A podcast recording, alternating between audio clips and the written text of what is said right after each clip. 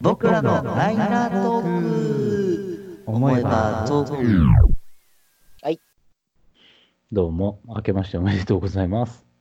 というわけで、お刺身の人はもうね、この、なんだ、このトークはって思ってる人もいると思いますが、例のあれですね。来たかっていうやつですね。はい。あー来ちゃった。天5回ですわ。前後回来ちゃった。喋った。まあね、まあ新年一発目ですか。2020年の放送一発目が天5回っていうね。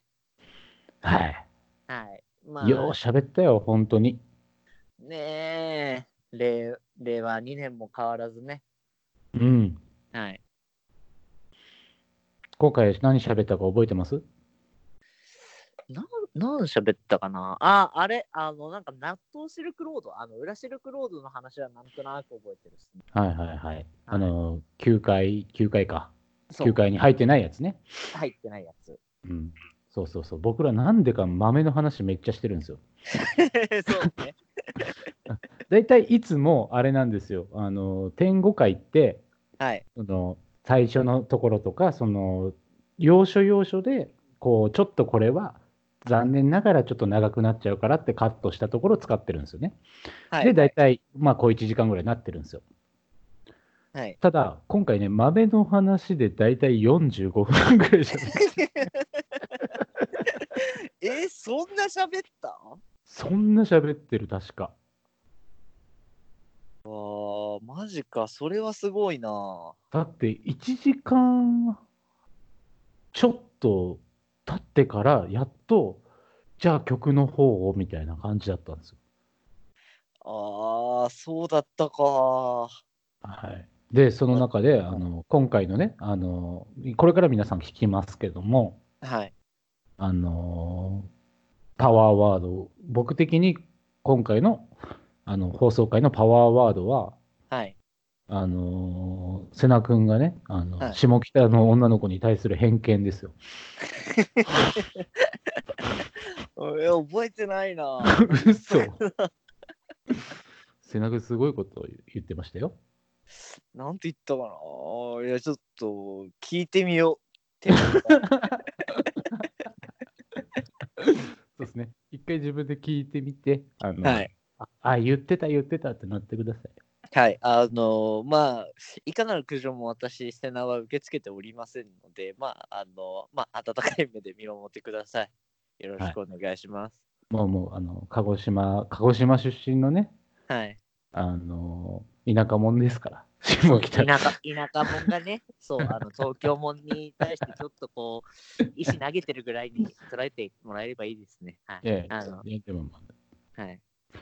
まあでもそうやあの今回もあの9回にう変わらずもうすごくだいぶ容量が多いというか話が長いですからあのながっつり聞いていただきたいですね、そうですね。い時間にゆとりのあるときに聞いてください。よろしくお願いします。よろしくお願いします。それでは、えー僕らのライナートーク思えば遠くへ来たもんだ、えー新春9.5回未公開トーク集お送りいたします。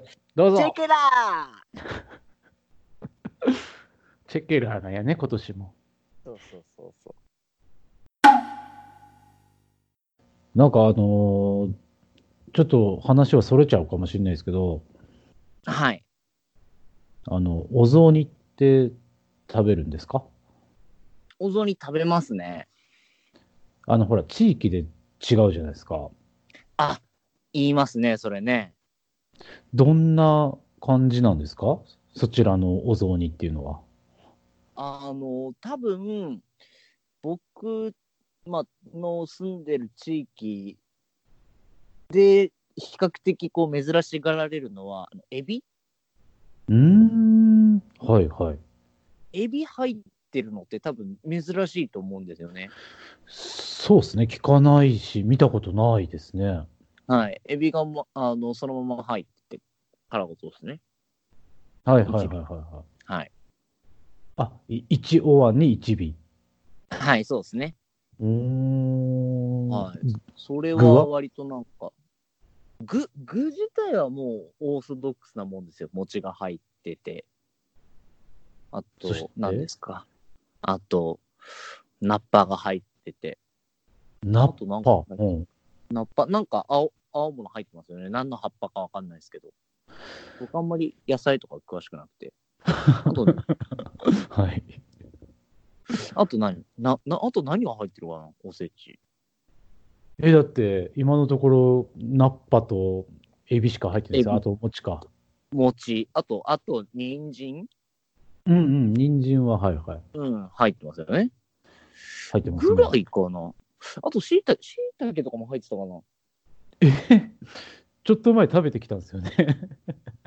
いや、なんか、あの、僕、あんま好きじゃないんですよ。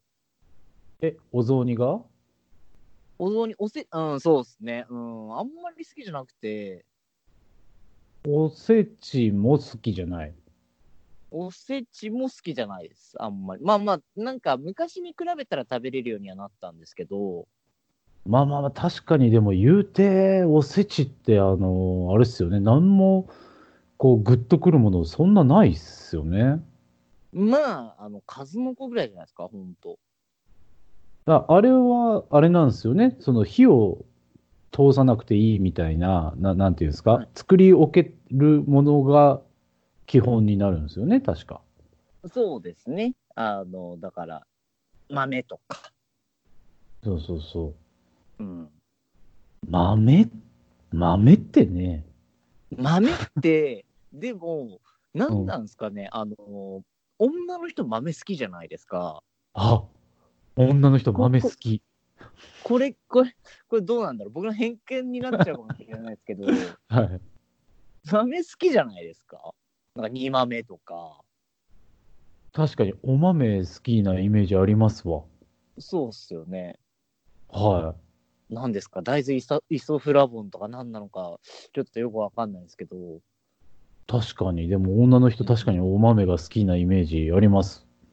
あの、でも言うほどそんなに僕ら、豆ってまあまあ、例えばこう、お酒飲みに行ったりとかしたら、まあ枝豆をつまみにとかね、あとうはんそら豆なんかもね、あの、季節の野菜というか旬のああったりとかして美味しいとかって言いますけど、まあ、あとまあ、ずんだ餅ぐらいじゃないですか、せいぜあんまりずんだ餅を食べたことはないですけど、い。あ、でも、あの、美味しいなというか、こうなんか、ちょっとこう、その豆の中で魅力的なものをこう、上げていく中で入ってきませんずんだずん餅。だ餅ずんだ餅、え、それおはぎとかじゃなくてずんだ餅なんですかはい。あの、いや、僕、ずんだって、最初全然、その、な、ま、枝豆が原料って知らなくて、はい。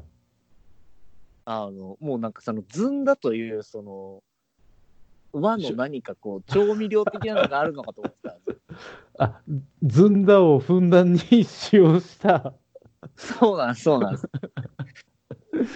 あずんだを使ったおもお餅ですみたいなことなんですね。そうなんです、そうなんです、そうなんです。だからそれが豆とは知らず、で、でも、美味しいな、美味しいなって思ってたら、ある日、ふはいっ。と、ずんだ餅って枝豆が原料で、みたいな。え、枝豆あんなうまくなるみたいな。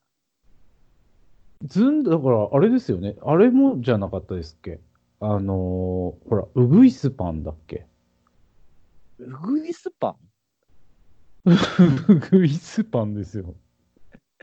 ううぐいすパンって何え いやいやいやいやいや、絶対ずんだ餅よりうぐいすパンの方が認知度高いですって。嘘だえあの、ほら、ちょっと、あの、なんていうの、それこそ本当に、あの、うぐいす色のあん、はいはい。ななんて言えばいいですかあの、み、緑の薄いやつみたいなのの、うんはい。あれも違う豆ですよね。その白黒あんとは違う豆を使ったやつじゃないですっけ。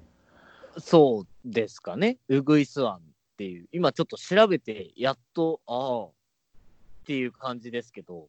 はい。はい。だま、うーん、そうっすね。ずんだ餅の方が僕食べたことないですよ、あんまり。でもめっちゃなんかあの、あの自然な甘みすげえなって思うんですもんね。まあまあ確かにね。ていうか、よく、その、枝豆で行こうと思ったなっていうところありますよね。そうっすよね、ほんとあの、うん。だって絶対豆で食べた方が食べ応え的にはね、あるわけじゃないですか、多分。だからもう、あの、戯れですよ。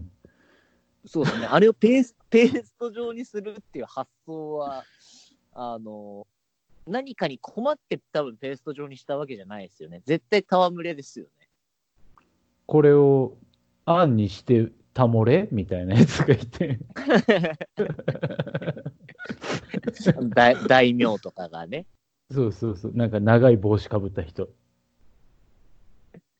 多分その手の人が、多分あんにしてたもれって言って、誠でございますかみたいな話があって、はい。と当時のね、そのパティシエ的な人が多分、その、頑張ったんでしょうよ。料理人がね、そうそうそ試行錯誤を重ねて、うまあこ。こちらになります、みたいになって。で、最ほ初、んま毒味役がこう 食べて、そうそうそう そう。大丈夫でございます、っつって。うん。ではって言ってね、うんで、食べて、ね、誉れちゃう、言って。ほんまにね やっぱ、やっぱあれなんですかね、あの、み宮城のあれがね、あの、伊達政宗のあの辺の人らが、あれしたんですかね。多分そうそうだと思いますよ。でもなんそかうですあれあれですよね、あのジャパニーズは、よねはいちょっと豆への思いがすごくないですか僕いつも思うんですけど、それ。というと、その、ま、豆をいかにどうしてやろうかみたいなところあるじゃないですか。あだってあれでしょあの、お味噌汁だってそうなんでしょー、味噌。味噌は大豆でしょそうですね。あとお豆腐もそうじゃないですか。豆腐もそうですね。だからその豆をいかに食うかみたいな、あなんあ。かそれに確か長けたじなんか人種というか、そんな気がするんですよね。でも、さっきのずんだ餅の発想でいくと、豆は腐い、も戯れですよね。あれは戯れまくってますよね。あれはね、はいあれいつすごいっすよ、豆腐作ったやつは。うん。で、その豆腐をあの高野豆腐にしたやつもやばいと思います。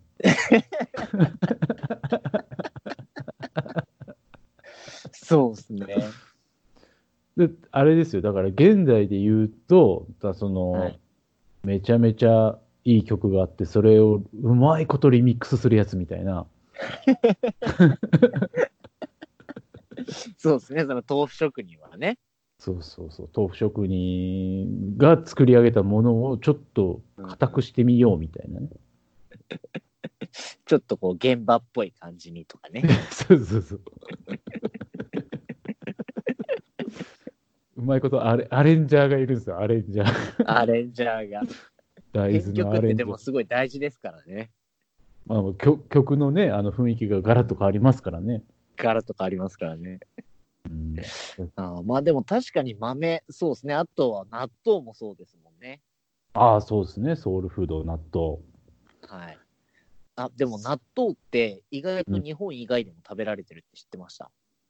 いや、それは知らないですね。なんかほら、あの、欧米の方だとね、なその納豆がやっぱり苦手だわ、みたいな方いらっしゃるじゃないですか。はい。そんなに。実はですね、はい。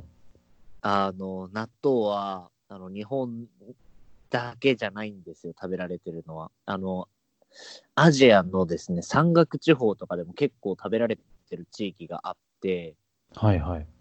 はい。あの、それをですね、あの、前にあった番組で、あの、クレイジージャーニーってあったあのあ、はいはいはい。覚えてらっしゃいますあの、ダウンタウンのまっちゃんと設楽さんと小池栄子があれしてるんですけど、あの、その中に出てきたその、まあ、クレイジーな人っていうところでですね、その、うん。アジア納豆を研究してる人がいて、はいはいはい。はい、その人の、あのー仮説みたいなのがあってですね、あの、シルクロードってあるじゃないですか。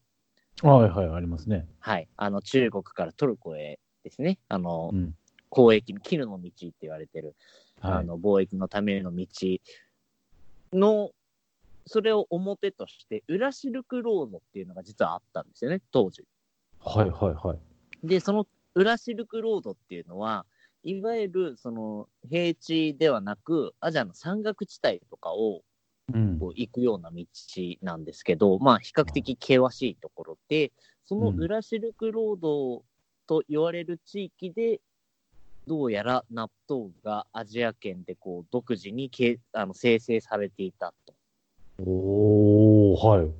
いう仮説を立ててあの高野さんっていう人なんですけどうんそれ、でその、実際にその裏シルクロードのところで食べられてる納豆とかをこう食べていったりとか研究してる人がいて。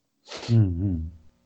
だから、その、日本の納豆と、その、まあ、山岳地帯とかで食べられてる納豆に、まあ、若干のやっぱ違いがあるんですけど、やっぱりその納豆って、結局その、保存食なんですよね。はいはいはい。そう、発酵食でもあるんですけど。はいだ。から、その山岳地帯っていうところもあまあ、ひすごく寒いとか、あうの、んそういう、まあ、き気せ気候的にやはり、あの、すごい厳しい中で、あの、生きながらえるための、まあ、知恵として納豆がうん。好まれていたと。食べられていたっていうのが、実はあって、これすごい面白いんですけど、はいはいはい。だから納豆イコール日本だけっていうのは、実は、あの、大きな間違いで、いろ、意外なところでも食べられていたっていう話ですね。それって、ルーツは日本とかでもなく、これが多分僕のその覚えてる範囲では、日本がルーツっていうわけではないみたいです。やっぱりその、ああ、そうなんだ。うん。じゃあ、そまの、その、はい。シルクローどう関係していド、たうん。はい。シルクロードを渡って、例えば日本人がそのシルクロードに持って行って、それが発展していったとかじゃなくて、その各地でそういう生きるための知恵として、いろんなところで発展ししていったと。はい、みたいですね、なんか。えー、すごいですね。じゃあ、それは戯れじゃないんですね。それは戯れではないっていう、そうなんですよ。おー納豆はサバイブ。納豆はそう、サバイブするために作られたっていう。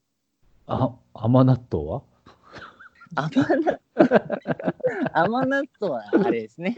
あの編曲の方ですね。うん納豆納は豆甘はくしたらいいんじゃねっつって。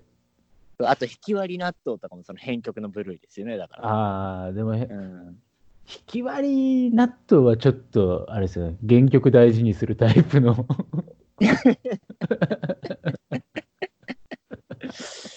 まあまあ、そうですね。はうい。んなんか、上物だけちょっと変えて、でも、もともとは崩さない的な。わかります、わかります。ベースベース自体は割とこう、原曲に近い感じの、たはいだちょっとこう、ちょこちょこっとアレンジが変わってるみたいそうそうそう。なんはかい感、感想部分でちょっとラップ入れたみたい な。な。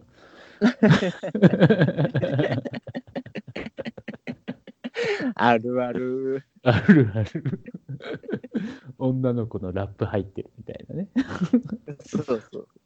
ああこう豆、豆は面白いですね。まあでも豆、その日本ののなんか食文化にうん確かに豆って根付いてるかもしれないですね。うん。だからじゃないですか女の子で豆好きなの多い子。まあどうなんですかね。でもなんか、ま、なんかその日本の豆だけじゃなくて結構なんかいるじゃないですか。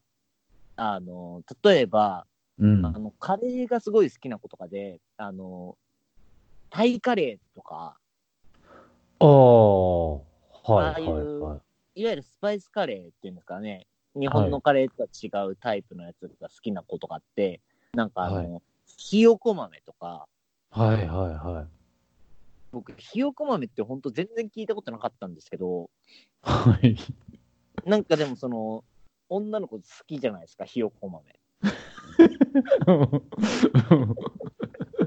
なん か、僕のこれは単純な偏見なんですけど、はい、下北に住んでそうな女の 子は大体ひよこ豆好きで。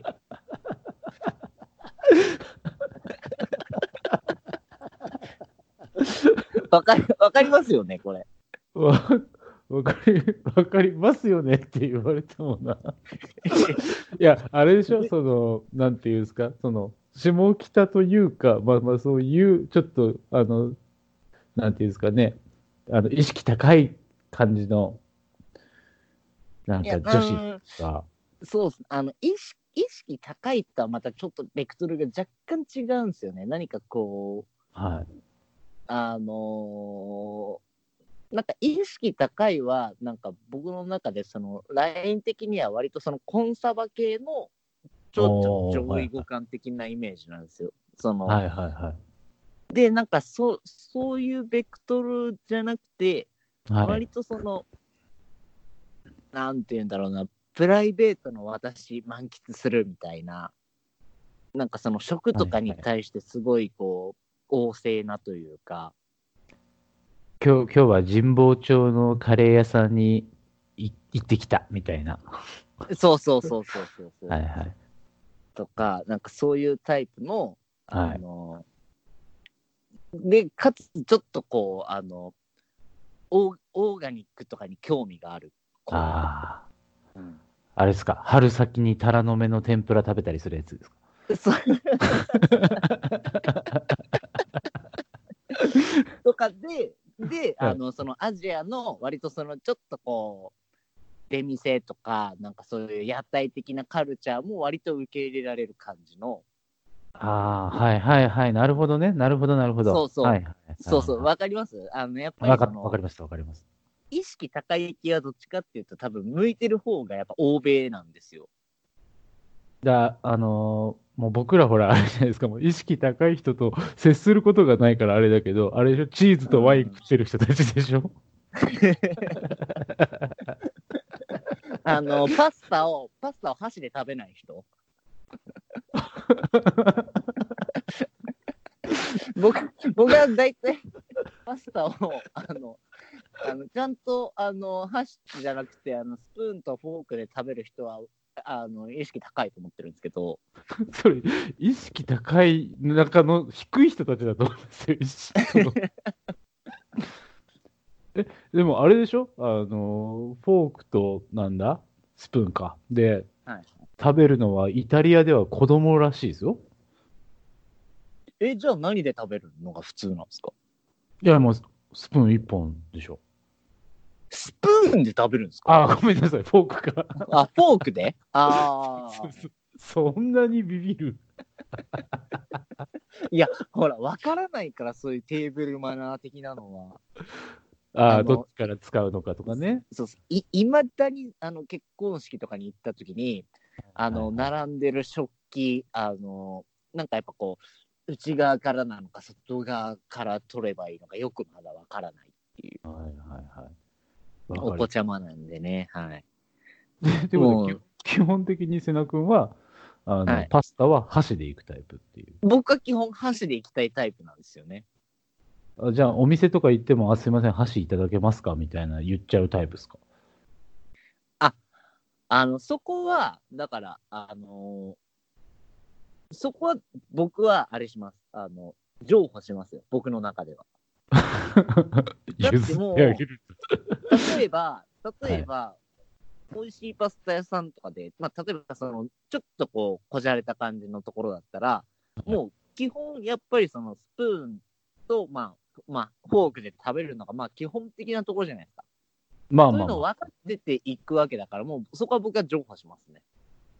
じゃあ、お家で食べる場合はってことですね。お家で食べる場合とか、あとコンビニに行った時にお箸にし、あ、お箸にしますか、フォークにしますかって言ったら、箸でって言いますね。ああ。へえ。はい今日ちょうどで僕はあの晩ご飯パスタだったんですよ。はい。美味しいパスタ作ったお前。あの美味しいパスタ売ってるファミマですけど、はい。なるほど。僕はもう、あれですよ、フォークいただけますよ。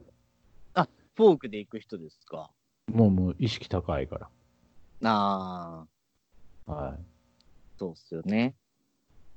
で、今日はもうもそのまんま、あの、レンジでチンするお赤飯もフォークでいきましたよ。う、え、赤飯とパスタ食ったんですか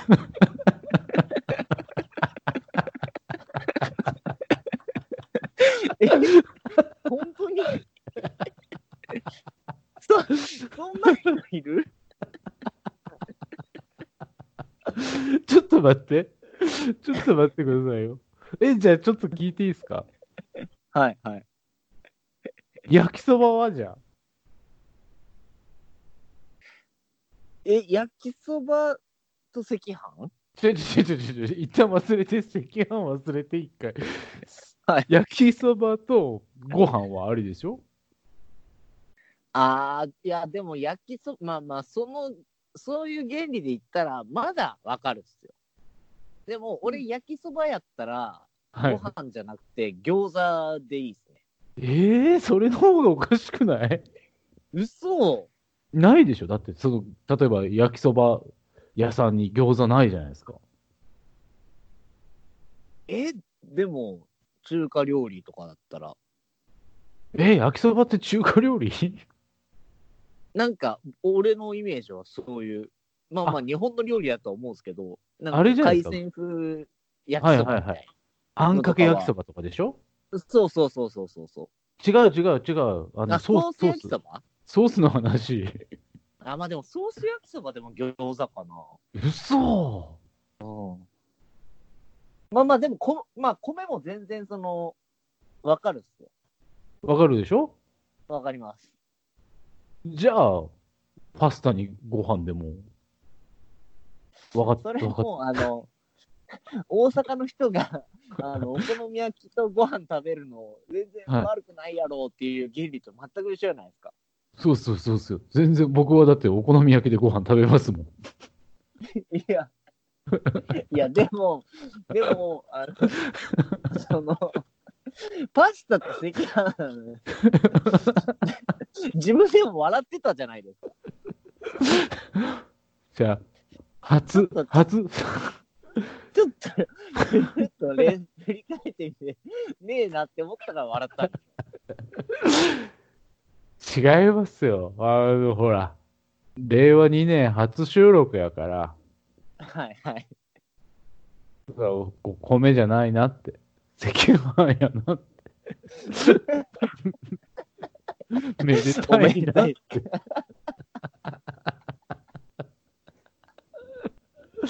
で、あの、パスタも、ちょっと和風パスタね。和風のパスタ。あー、なるほど、和風パスタ。あーた多分なんかあの、高菜となんかベーコンとか入ってるやつなんですよ。あー、はいはい。だからベースはその麺の色ですよね。うん。と、赤飯は紅白じゃないですか。無理があいいろるな。ちょっと無理があるな。今日今日の献立は色、色で選びました。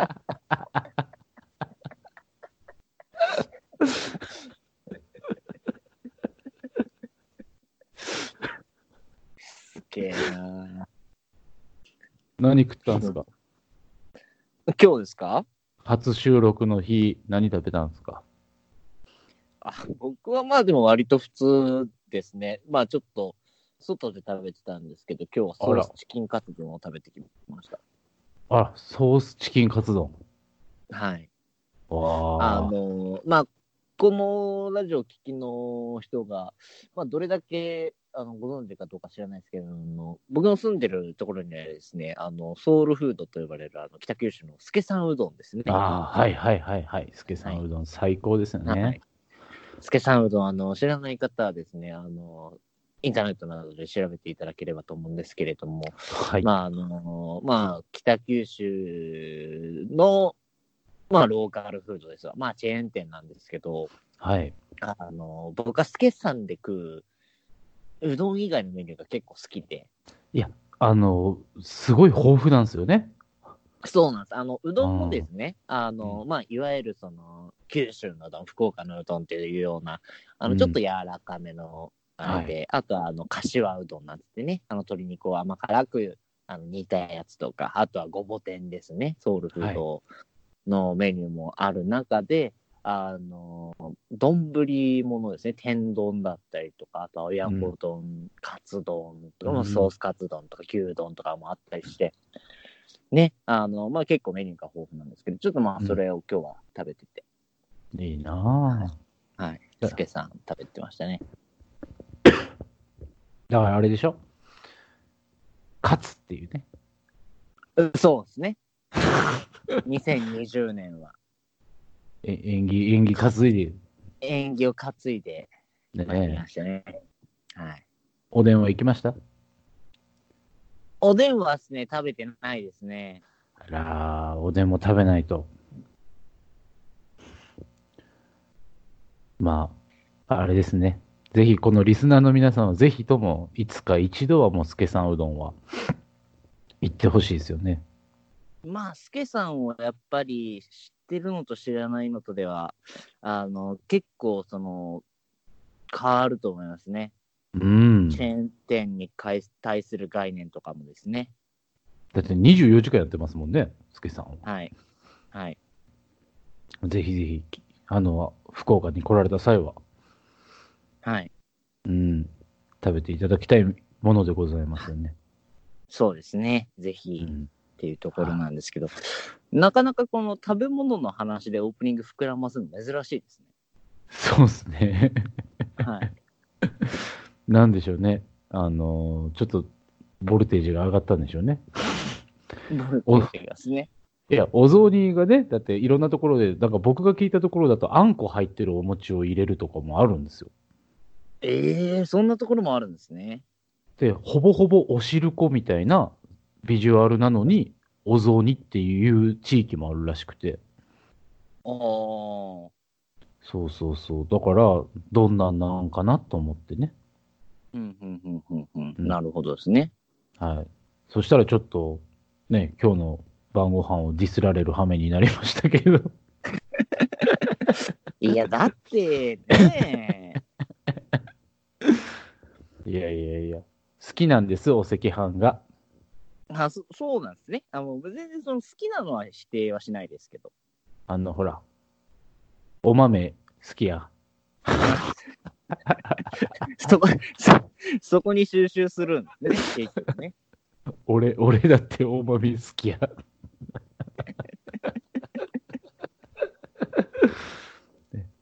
いやーもうしょ正月早々というか、ね、一,、はい発一発目からお豆の話で盛り上がってしまいましたけれども。はい。これね、ちょっとあの、全然本編いけてないんですけど、っていうところで、まだえっとあの、オープニング、オープニング、かれこれう1ん時間近く喋ってますけど、喋ってますね。はまだい。本題入ってないんですよね。問題入ってないですよね。もう本当に、ようこれは喋るわと。これはもしかしてもう、あれかな天狗かなうん、天狗の匂いですね。天狗になってるでしょうね、これはね。今この会話がね、うん、もうこの会話が天狗でしょ。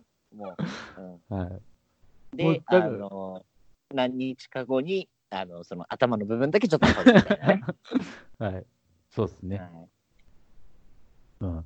ごめんなさいね、もうちょっとね、これね、あの、一個だけ聞きてえから、ちょっとごめんなさい、この話だけしていいですかあ、もうどうぞどうぞどうぞ。あの、みくちゃんあったあ、みくちゃんはね、あの、会ってないんですわ。ああ、そうなんや。そう、あのーちょっとね、あのー今回は、あの、旦那さんの方の実家に、ああ、そうなあんでの、すおね。正月は帰ってたっていうところでね。あーまあでも、LINE は来ましたよ。あ、本当ですか。はい、ちょくちょく。ああ、もうね、みくちゃんありがとうございます、本当に。いやいやいイやンスタフォローもありがとうございます、本当に。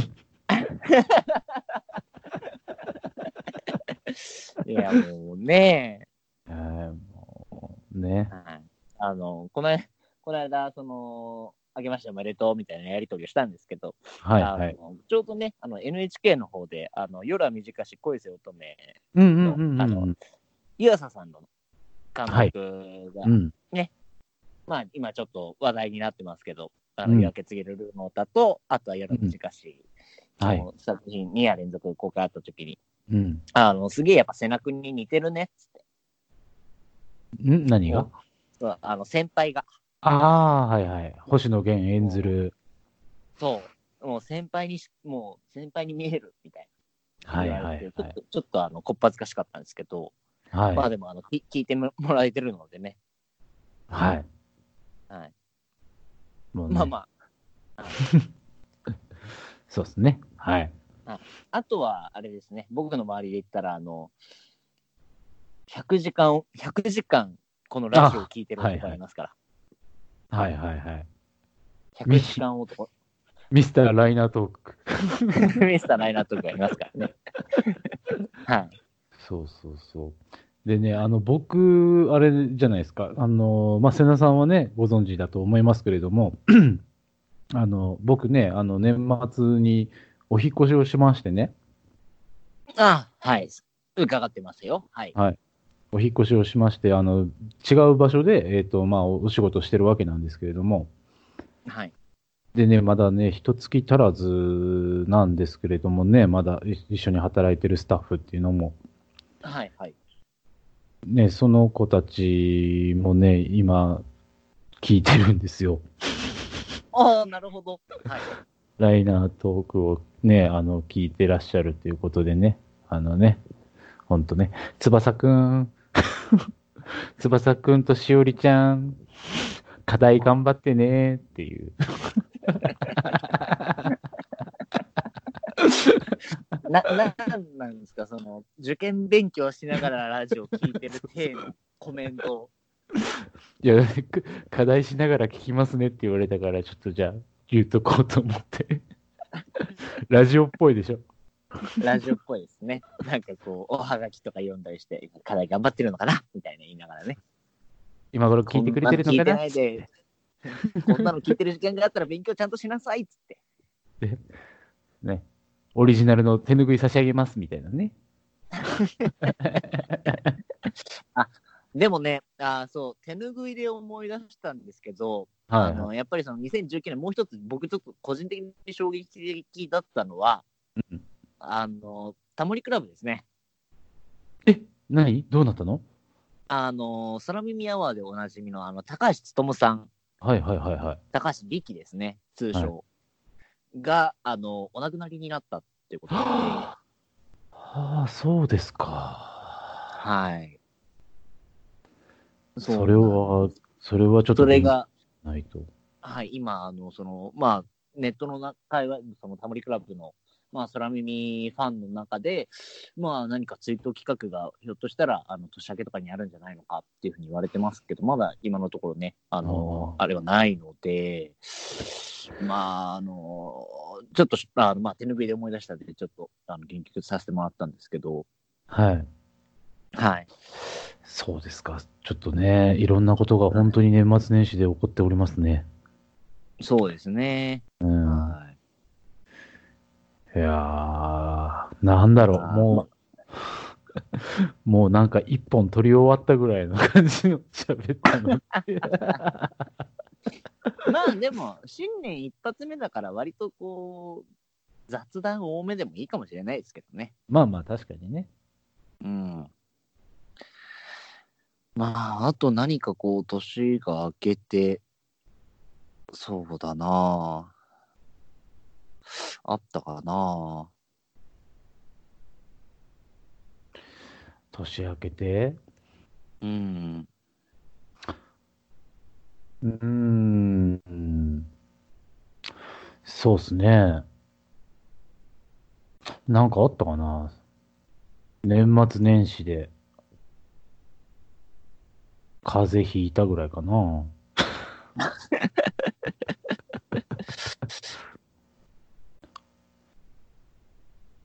そうですね。あんまりまあでこう、もだから正月みたいなね、もうここ数年、正月っぽく過ごしてないもんでね、僕は。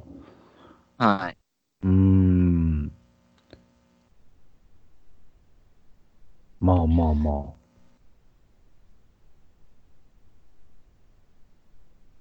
じゃあ、まあ、これぐらいにしときますか。これぐらいにしておきますか。あと、なんか、なんかあったような気もするんだけどな。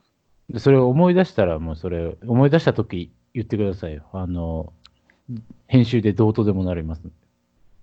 ああ、わかりました。はい。YMO ね。 YMO。YMO ちゃんと聞き出したのって、いつぐらいとか覚えてます僕は、ちゃんとっていうか、一発目にその、入りはライディーンだったんですよ。なるほど。はい。ライディーンを聞いたときは覚えてますね。な、なんだろうっていう。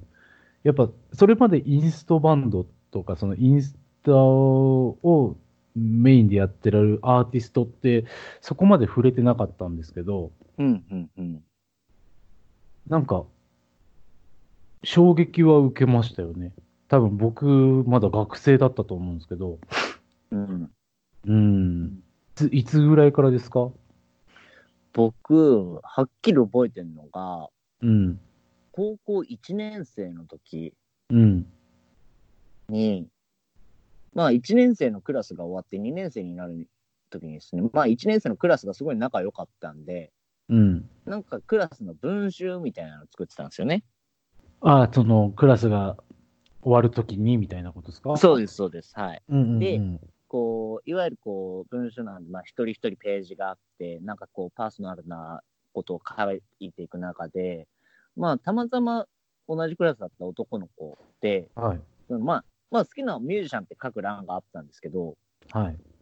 YMO って書いてあって、あら。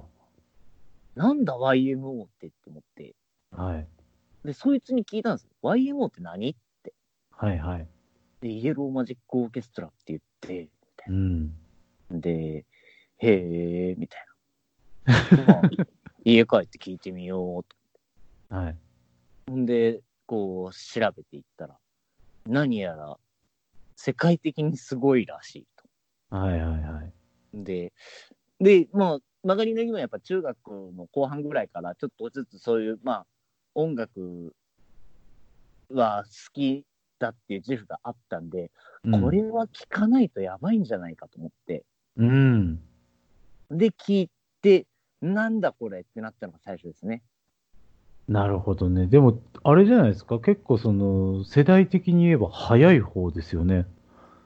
ただ、これが、後々、すごく面白いんですけど、うん。僕がそれを多分しだしたのが、ええーっと、2006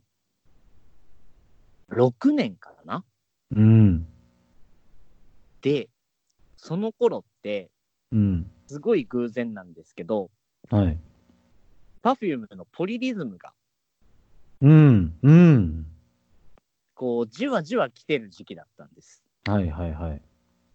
なんで、そのテクノミュージック、まあ、電子音楽ですよね、いわゆる。うん。うん自体は、なんというかこう、あまり嫌、嫌というか、そんなに違和感を感じてなくて、なんかまあ割と結構すんなりピコピコしてるなという、そうですね。うんうんうん。あれがあったので、そういう土壌があったんで、割となんかこう聞けて、あすごい面白いなと思って、でも歌ねえんだ、みたいうんな。うん、そ、そっちでしたよね。うん。 2007年ですもんね、ポリリズムが。そうか、そうか。ああ、そうですか。うん。ああ、ポリリズムもね。うん。でも、まあ、な中田康隆サウンドですよね。だから、いわゆる。いわゆるそうですね。うん。うん。まあ、今でこそ、そのテクノとかはもうほぼほぼね、その、一般のポピュラーミュージックの中に取り込まれていると言っても過言ではないとは思いますけれども。はい。だからそれこそあの名曲ですけどね、あのサカナクションの宝島あるじゃないですか、はい。新宝島。新宝島。はいあれの一番最後のシーンとか、もろにクラフトワークスじゃないですか。まあ、そうですね。うんサカナクションもだって、ライブの演出もまんまクラフトワークのパクリっていうか、オマージュでやってたりもしましたもんね。そうそうそう。なんか、そこも組んで見てみると、すごい面白いよ、みたいなところはちょっとあって。はい。あの、一番最後、なんであそこで落ち着くんだろう、みたいなところを知らないよりは知っといた方が面白いんだぜって思っちゃうんですよね。ああ、なるほど、なるほど。うんうんうん。ちょっとそこら辺もね、気にしつつ、まあでも素晴らしい YMO はね、本当に名曲が多いのでね。うん。まあ、今なお、音楽をしている人たちに影響を与え続けてるうん。バンドの一つなので、はぜい。ひ、あの、若い人も、そうでない人も聞いてほしいですね。はい。はぜひい。ぜひ。はい。はい。もう全然くだらない、あのートピックスですけど、はい。あの、さっきね、あの、言う、言うてましたけど、あの、YMO キッズだ、みたいなところ、 YMO チルドレンですね。チルドレンなところなんですけれども、あれでしたよね。あの、すげえ昔、もう、多分瀬名君は知らないかもしれないですけど、カルト Q っていう番組があったのご存知ですかああ、ちょっと僕は知らないですね。そう、カルト Q ってね、あの、宇治木剛が司会をやってて、その週その週で、その、カルトな知識を持ってる人が、その一つのテーマに沿って、えーはい問題、クイズを答えていくっていうのがあって、例えばその、へー都内のラーメンクイズとか、はい。なんか、なんか松任谷由実特集とかあったんですけど、ああ、なるほど。その中の、えー YMO 特集の時に、確かその質、問題に回答者として確か出てましたよ。マリンが。そうそうそうそああ、なるほど。う。そう。でね、優勝こそしなかったですけど、なんかけ、結構そのインパクトのある回答をされてま したよ。多分ね、探せばあると思います。あの、い YouTube とかね、そういう動画サイトであるかもしれないので。ああ、なるほど。うそん。れはちょっと探してみないといけないですね。はい。ああ、でもそうだ。今の話でちょっと思い出したんですけど、一応、一応っていうかね、もうご存知の人も多いとは思うんですけど、その YMO チルドレンっていうところで、うんあのーこの砂良義則はね、あのメタ5ですね。はいはいはい。はい。これにも参加してますんで。メタ5ね。 はい。あの、音楽界の4番バッター がチームチーム組んだみたいな、恐ろしい奴らですよね。恐ろしい奴らが。はい、最近なんか、あの、ああれはもちろん多分ご存知かもしれないですけど、あの、カーリングストーンズですっけあー、カーリングストーンズでしょカーリング、えカーリングストーンズカーリングストーンズじゃないですか。あのそうそうそうそうそうそうフ。ジロックに出てたやつですよね。うんあ、フジロックだったかななんかの、あれに出てたやつ。あれもね、うん。違うベクトルのメタメタ5ってそうでいすうねか。。うん、よ4番バッターばっかりのね。うん。ねえあえっとの、斎藤和義とか、あとは、あれは、トタス松本もか。そうそうそうそうう。ん。なんかね、面白いですよね。あれ、浦沢直樹とかもいませんでしたっけ浦沢直。あれ違樹っってあの、あの浦沢直樹ですか漫画家のたかなそうそうそうそええ浦沢直樹もおんう。の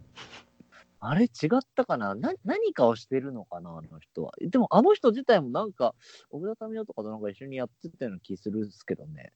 あの人もすごい音楽好きな、あの、その辺が好きっていうのは有名ですけどね。あはい。ねあの、まあ、20世紀少年とかはまんまそうですもんね。あ。ああ、は作い者のはい趣味がはい。詰まった漫画ですから、あれは。 20th Century Boys ですね。そうですね。はいはいはい。はい。なるほどね。いやいやいや。まあでも、メタ5、久しぶりにライブやってほしいですけどね。まあ、でも、個々が忙しそうっていうイメージですけどね。まあそうですね。あー でも 本当、本当に笑っちゃうぐらいいいんですよ。いやいや、はい。笑っちゃうぐらいいいでしょうよ、そりゃ。ライブ。僕、この話しましたかね何年か前に。はい。メタファイブのライブを野外のフェスで見たんですけど、はいはいはいはい。いや、それ多分聞いてないっすわ。あの、野外で、まあ、鳥だったんですよ、やっぱり。まあ、その、なかなか見る機会ないし、野外やし、すげえ楽しみにしてたんですけど、ちょうどメタファイブの時間だけ土砂降りだったんですよね。ええはいはい。そうで、うわー、土砂降りかと思って、で、最初、こう、テントの中でちょっとこう見、見てたんですけど、ほんと、急に雨降ってんのに、スピーカーの数増えたのかなっていうぐらい、出音バシバシ出てて、へえ。それでもう楽しくなっちゃって、うわ、もうこんなもん、もう濡れてもどうでもいいわと思って、すげえテンション上がったんですよ。はいはいはいはで、やっぱりあの人たちってもう多分そのメンバーそれぞれが、まあ、楽器もそうだし、音の位相とか作り方とかも多分とんでもない、もう、うん本当変態な人たちが集まってるんで、い。はい。まあ多分 PA も絶対自分たちが連れてきてる人たちやろうし、もうんう。すごかったんですよね、本当に。い野や、そう外、野外でこんだけバシバシ鳴らすんやと思って、うんで、雨降ってんのにすごい音の粒がクリアに聞こえるし、もう楽しいってなって、わあそれはでも生で見たからこそですよね。そうですね。うーん。はいや、いい。いいいグループですよ、本当に。メタファイはすごいですね。ねうん。え、ねえメタファイブの話もね、 いつかしたいですね。メタファイブの話、そうですね。一人一人こう、追ってしたいですね。そうですね。うん、メメメタファイブ特集とかね。タファイブ特集いいかもしれないな。うんうんそれぞれがだってもう、なかなかのキャリアだしね。まあそうですね。まあ、ゆきひろをはじめとしたメンバー。はい。小山田恵子ももう、もう長いですからね。もう20年強ですか。まあ、そんななるでしょうね。うん。うん30年ぐらいになるんじゃないですか。フリッパーズのあれ合わせたら。ああ、そソロ名義じゃなくてってことですね。そうですね。ああれからはい音楽活動で言うと、そうかもしれない。はいうん。恐ろしいわ。いや、そんな人たちが集まってるグループがあるんですよ、皆さん。そうなんですよ。もう、なんて、なんて例えたらいいですかね。すごいわかりやすい例えがあればいいけど。なんなでんしょだう。ろう。あの、アウトレイジみたいな。 は うん。映画のアウトレイジみたいいな。はい。あれかう、んアベンジャーズともかう、アベンジャーズね。うんううんんなんかそんなんですよね。うん。うん、そうそうそうそう。うんアベンジャーズ感ね。はいはい。アあベンりジャまーズすね。はいうん。ジャパニーズミュージックシーンのアベンジャーズ。アベンジャーズね。あ、でもなんか雰囲気で言っても確かにアウトレイジが近い気がしますね。アウトレイジが近いですよね。うん、近い気がする。うん。なんだろうな、こう、スタンドアローンな感じ。うん。だって一人一人でも全然ね、そうそそうそう、そんなメンバーが集結してるんですからね。う。うん。なんかアルバム自体を作るのすげえ楽しかったっていう話は聞いたことありますけどね。なんか、一人2曲しか作らないでいいらしいんですよ。メンバーが多いん で。なるほど。で、メンバー全員が作詞作曲できるから、はいはで、2曲を自分が持ってきて、いはい。はい、で、それを、その2曲だけは自分がし仕切りで、あの、いろいろできるんで、そこはいだけに集中すればいいから、すごい楽しいみたいえー、すごいクリエイティブな環境ですね、なんかな。そこは。で、でもその自分の2曲以外は、全然はい違う要素が入ってくるから、それもすごい面白いみたいええいや、でもなんか、の割にはなんかあれですよね、一枚アルバム通して聴いてもなんか、統一感っていうか、なんかな。こ、こは、う、うんんやっぱりもう、超一流が集まってるからでしょうね。おーすごいわー。ちょっとね、いメタファイブいつかやりますかね、うん。メタ5特集はちょっと考えておきましょを考えておきましょう。う。はい。はい。いやー、角張りさんね。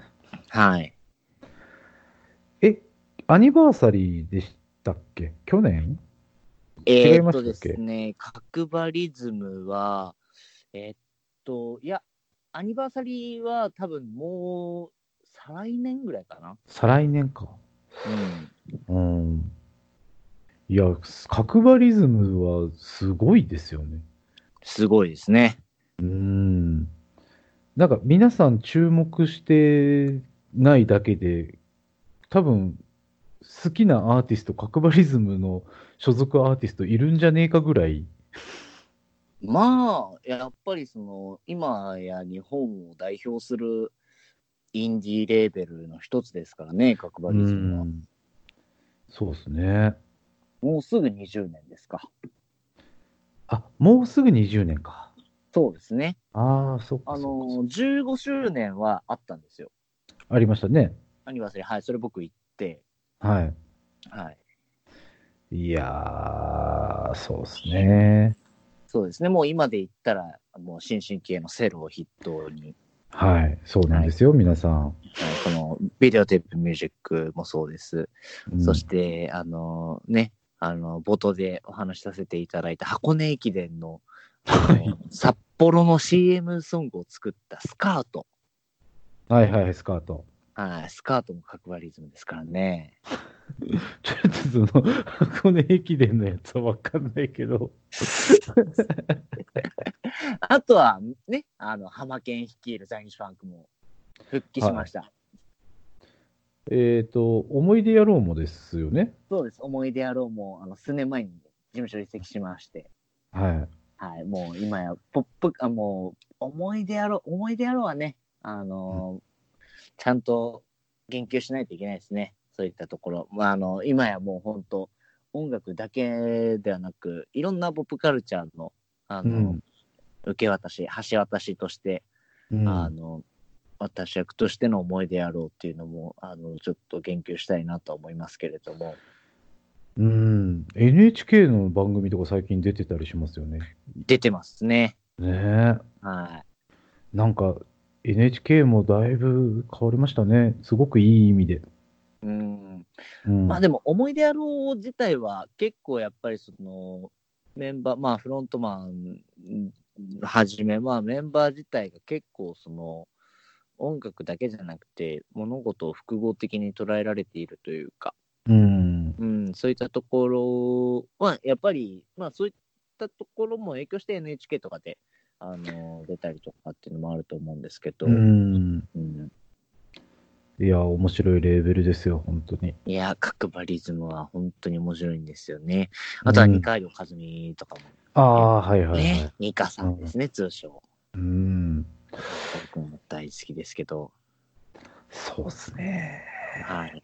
あとはもう古くからになると、キセルや、まあ、はいはい。メイハラなんかもいますし、うん。はい、本当に面白いレーベルですね、角張リズムは。ねえ、角張リズム特集もやりたいですね。角張リズム特集やりたい。 あーのー僕は、あのー最終的に角張りさんみたいな DJ になりたいと思ってるんで、あー、はい。はい。なるほどはねい。すっげえ楽しいんですよ、角張りさんの DJ。うん。そうか、そうっすね。はい。うん。そう。僕は実は最近まで知らなかったんですけど、はい。去年しちゃんと知ったんですけど、はい。あの、久保田武史はい。久保田武史のこと僕知らなかったんですよ。ああ、そうなんです。あ、意外。そうでしょえ、だってヒップホップ好きだったら、やっぱりそこは、そそうなんです。あの、ご存知ない方もいらっしゃると思うんですけど、あの、ヒップホップ黎明期になるんですかね、90年代の初頭に活躍した黄緑と呼ばれる伝説的なラップグループがありまして、う。はい。はい、そのメンバーの一人が久保田武さんなんですね。そうなんですよ。はい。あのね、あの、ちょ、ちょっと前ですけど、あの、焼け野原っていうラッパーがね、はあい。の自己嫌悪っていう代表曲をカバーして多分それで知ってるっていう方もいらっしゃるかもしれないですけどうん。僕だからその人をちゃんと知らなくてそのプレイがどんなものなのかも知らなかったんですけど聞いてみたらすごくいいじゃないですか。いや、久保田武史の DJ はめちゃくちゃいいんですよね。僕、でも現場に行ったことがまだなくて。ああそうなんですよねだからそう僕も行きたいんですけどうん。そう、なんか、や、やってることがすごくね、あの、まあ、ヒップホップにもとどまらないですし、はい。でも、ちゃんとかっこいいんですよね。いろんな楽曲をいろいろやるのに、うん。なんか統一感が、その久保田武史の中の統一感っていうのがすごく綺麗だなと思うし、そうですよねあ。の、そんなに派手なことはしないっていうのもまたかっこいいですよね。そうですね。なんか、あそこら辺の年代の DJ ってそうなんですよ。ちょっと黙々感があるというか、うん。うん。そうそうそうそう、すごくね、あの、ちゃんと知って、多分その、今までそのリミックスをしてる楽曲とかは知らずに聴いてはいたんですよ。なるほど。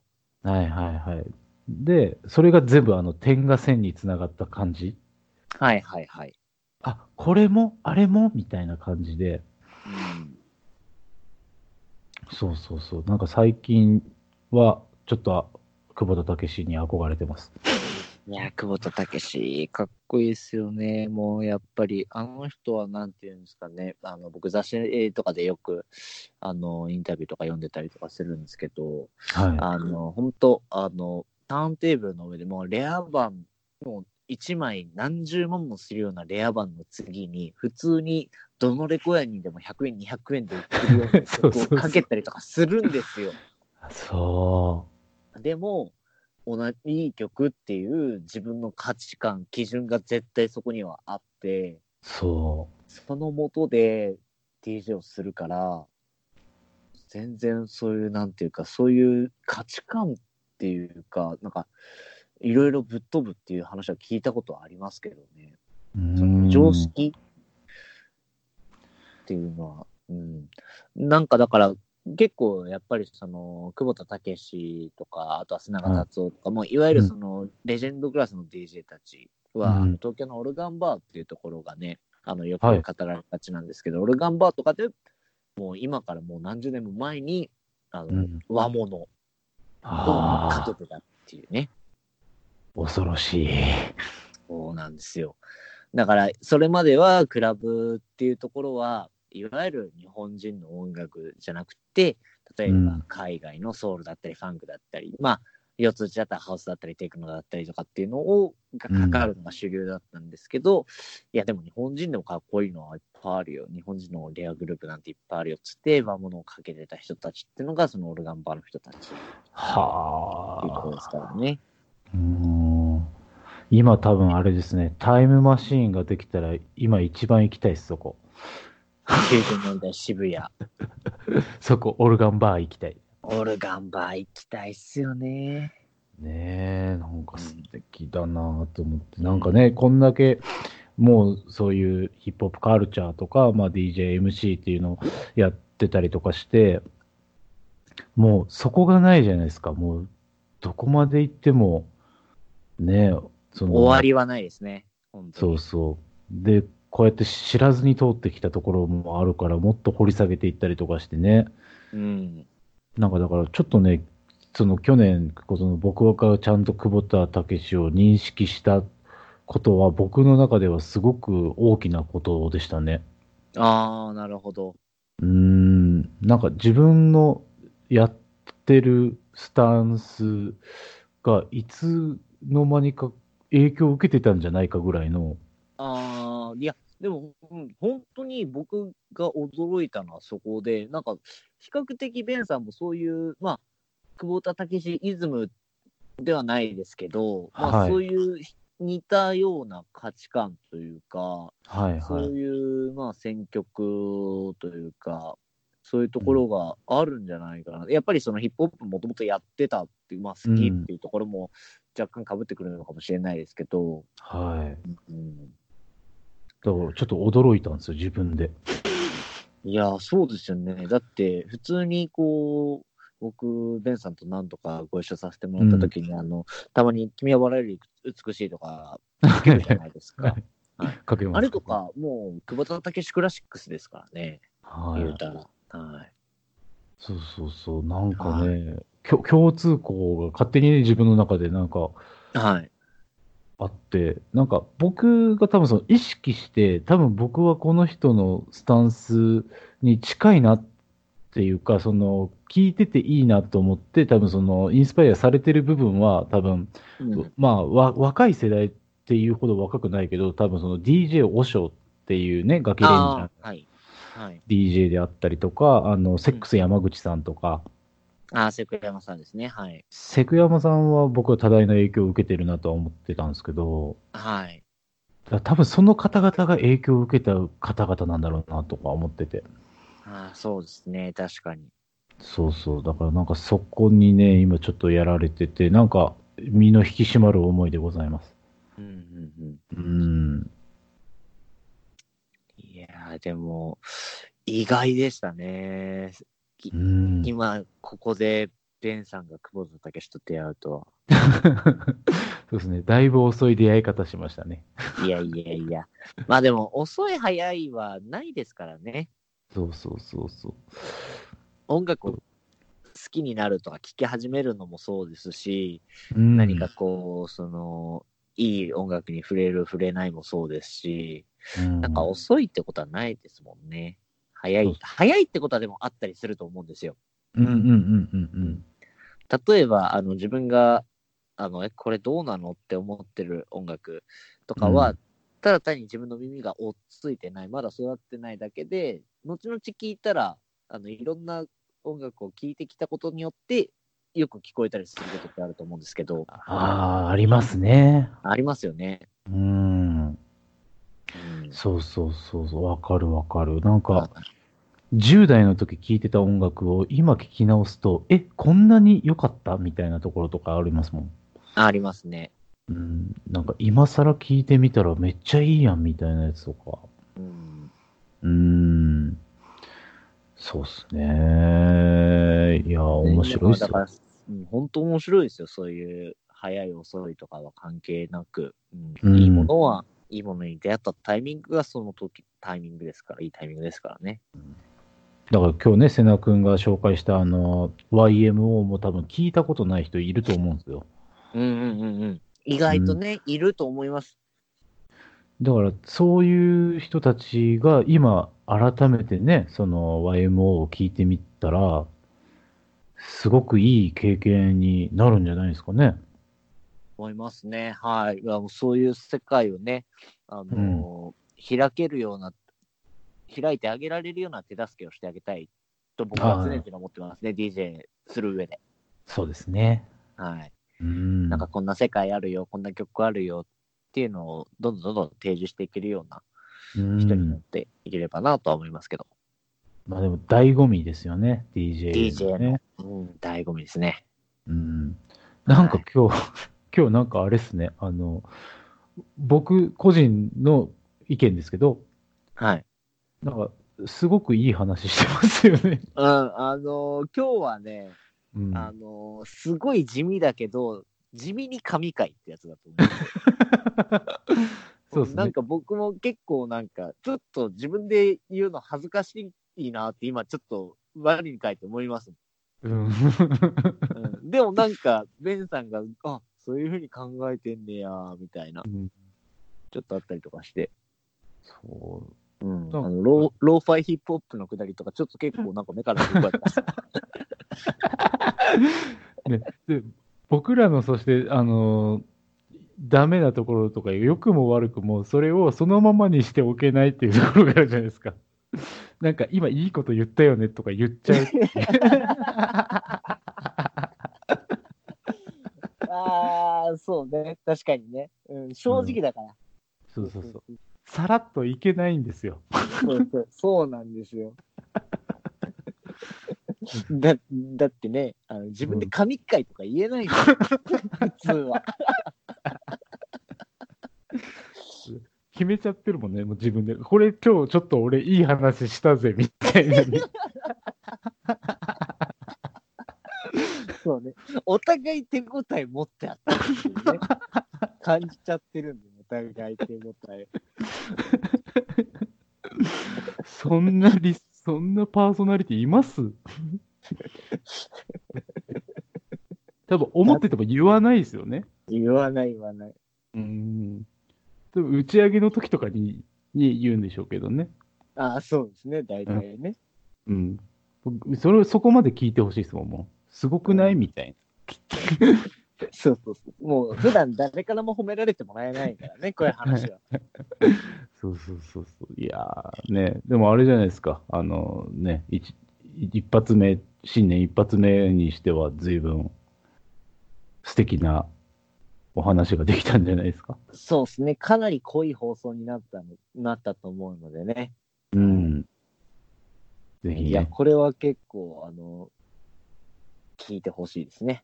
ああ、ちょっと、2020年のライナートークもちょっとが、はい頑張ってるぜっていうところで。はい、多くの人にね、あのー音楽もあ、音楽弾いたトークをね、お届けできるように、本当、こんだけ濃いこと喋ってんだぞって いう。はい。はい。っていう、今回は神回でございました。